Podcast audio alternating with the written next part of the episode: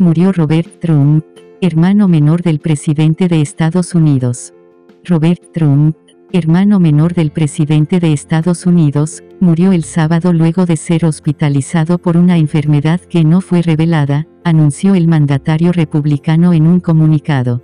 Es con el corazón apesadumbrado que comparto que mi magnífico hermano Robert murió en paz, dijo Donald Trump en un comunicado de la Casa Blanca el sábado en la noche. No era solo mi hermano, era mi mejor amigo, lo extrañaremos mucho, pero nos volveremos a encontrar, su recuerdo vivirá en mi corazón para siempre. Robert, te amo, descansa en paz. El presidente había visitado durante 45 minutos a su hermano el viernes en un hospital de Nueva York. Lea además, la respuesta de Marge Simpson a la abogada de Trump que la comparó con Kamala Harris. Medios estadounidenses informaron que Robert Trump estaba gravemente enfermo, aunque no dieron detalles de su afección. El presidente, que se detuvo en Nueva York de camino a su club de golf en las cercanías de Bedminster, en Nueva Jersey, dijo a los periodistas que lo estaba pasando mal. Nacido en 1948, Robert fue durante mucho tiempo una pieza fundamental del imperio inmobiliario de la familia Trump y era un fiel defensor del presidente.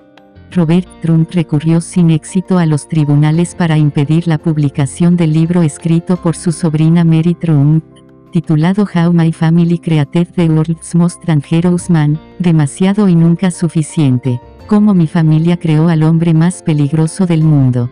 El libro, en el que se presenta al presidente de Estados Unidos como el producto de una familia tóxica, es una vergüenza, dijo Robert.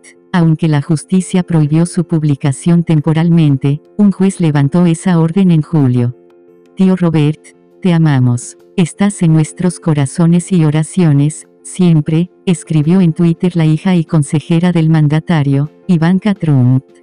Joe Biden, rival demócrata del mandatario para las elecciones presidenciales de noviembre, le dio sus condolencias en Twitter, Señor presidente, Jill y yo estamos tristes de enterarnos del fallecimiento de su hermano menor, Robert. Conozco el tremendo dolor de perder a un ser querido, y sé lo importante que es la familia en momentos como estos. Espero que sepan que nuestras oraciones están con todos ustedes, siguió el candidato demócrata. El ex vicepresidente perdió a su esposa e hija en un accidente automovilístico a principios de la década de 1970, y luego a su hijo mayor, quien murió de cáncer en 2015. Divorciado en 2009, Robert se había vuelto a casar en marzo con Anne-Marie Payan, quien trabajaba en el imperio familiar. Lea además, la respuesta de Marge Simpson a la abogada de Trump que la comparó con Kamala Harris.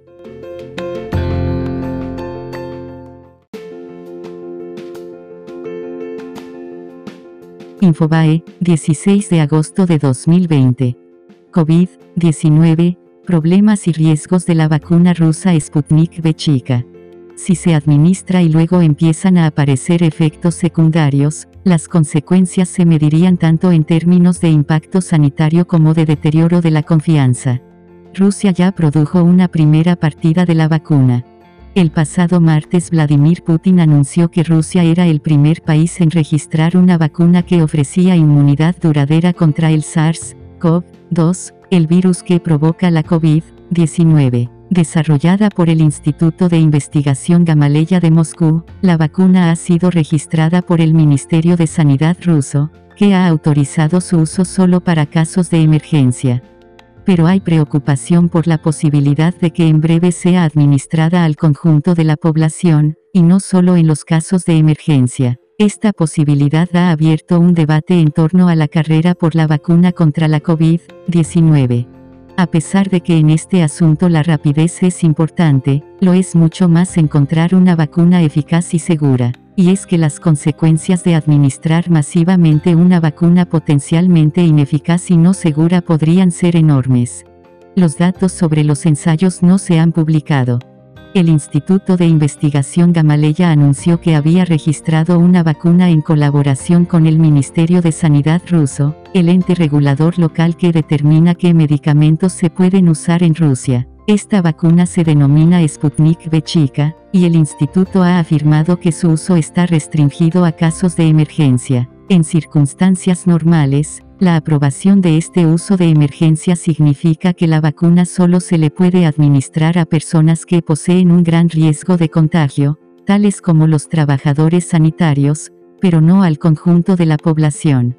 Con anterioridad a este anuncio, el instituto ya había registrado la vacuna para la realización de ensayos correspondientes a las fases I y II, evaluación de la seguridad del medicamento y de la respuesta inmune que genera en humanos que en un principio se realizaron en un grupo de solo 38 personas. Altos cargos del gobierno ruso afirmaron que esta vacuna generó una poderosa respuesta inmune en dicho grupo, y que no trajo consigo complicaciones serias. No es algo demasiado sorprendente en la medida en que, según los datos publicados de ensayos en humanos de otras vacunas similares, en estos casos también se generaron respuestas inmunes poderosas y tampoco hubo complicaciones.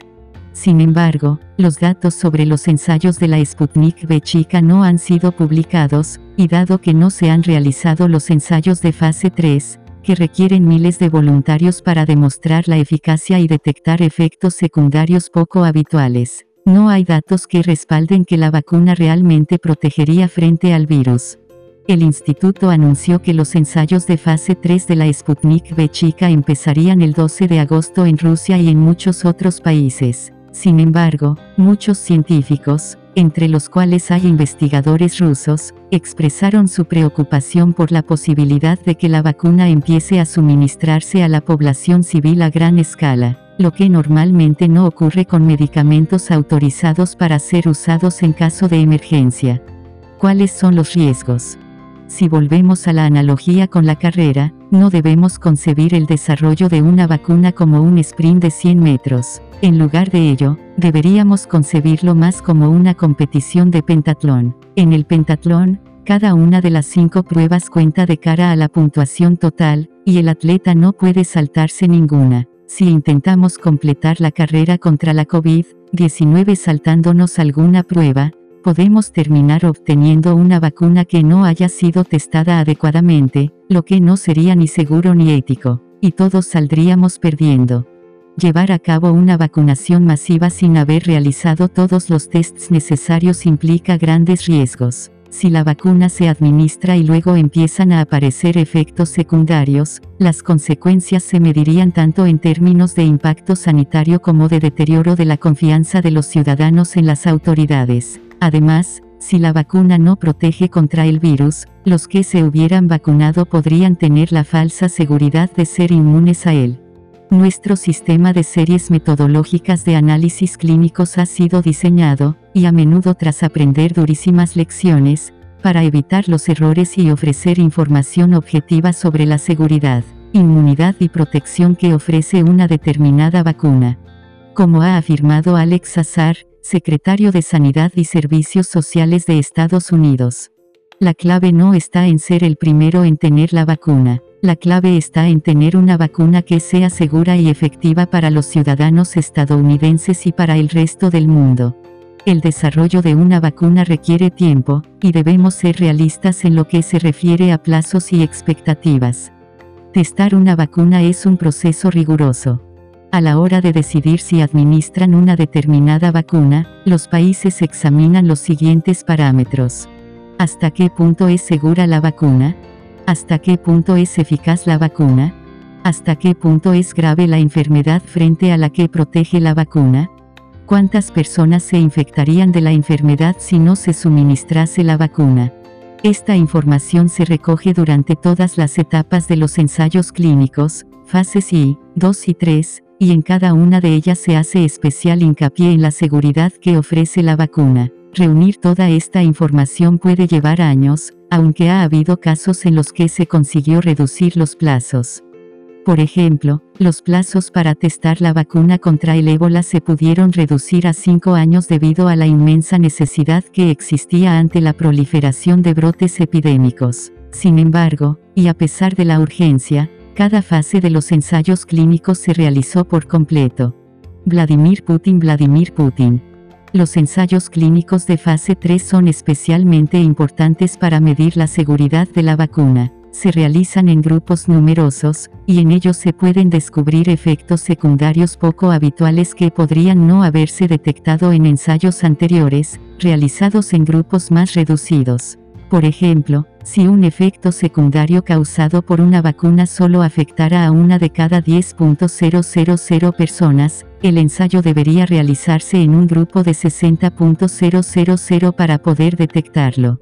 En términos generales, podría decirse que las vacunas son las medicinas que más se testan. Debido a que se administran a personas sanas, la seguridad es clave, y dado que se prueban en grandes grupos de personas, los efectos secundarios menos habituales suelen ser identificados.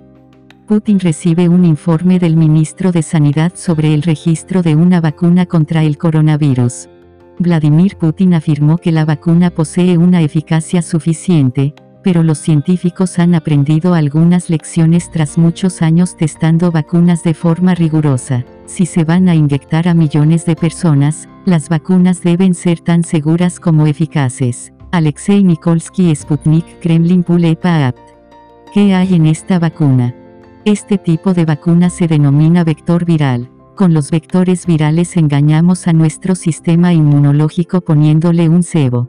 Tomamos un virus inofensivo, lo modificamos para que pueda replicarse y lo marcamos como objetivo con una muestra de la superficie de un virus SARS-CoV-2. Así, para nuestro sistema inmunológico, esta vacuna parece un virus muy peligroso, por lo que se genera una respuesta inmune relativamente fuerte y bien enfocada para luchar contra el SARS-CoV-2, que de este modo no puede desencadenar la enfermedad.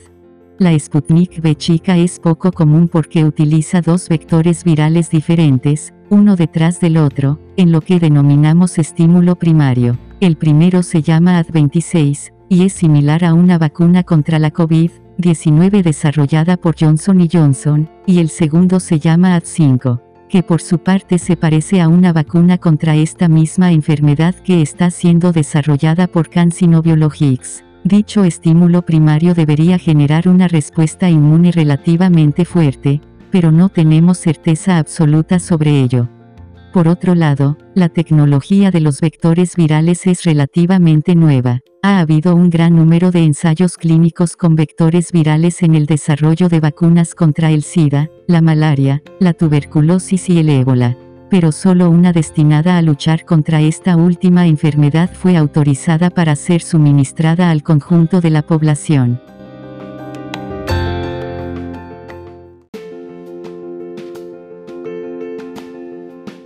Los grupos armados que se disputan territorios de Samaniego y Nariño, Cali, Colombia, El Tiempo Com. El pequeño municipio de Samaniego, en Nariño, está conmocionado por la masacre de ocho jóvenes, entre ellos varios universitarios, que departían en la zona rural del pueblo en la noche del sábado. A este lamentable hecho se sumó el fallecimiento de una adolescente también por causas violentas en la madrugada de este domingo. En Samaniego, las autoridades y venían alertando por hechos violentos que estaban quitándoles la tranquilidad a sus pobladores. Lea, violencia sacude a Nariño, lo que se conoce de masacre en Samaniego. Uno de los antecedentes ocurrió en junio, cuando en otro episodio violento murieron cuatro personas, y, el pasado 3 de agosto, hubo una emboscada contra investigadores de la SIGIN. El comandante del ejército, Mayor General Eduardo Enrique Zapateiro, y el director de Seguridad Ciudadana de la Policía Nacional, General Jorge Vargas, que están en Samaniego, coincidieron en afirmar que grupos armados se disputan el control de la producción y distribución de drogas. Es una zona de alta complejidad derivada del narcotráfico, dijo el director Vargas. De acuerdo con la Fiscalía, en Nariño hay al menos una docena de grupos armados organizados y al margen de la ley que tienen desatada una ola de sangre en este departamento.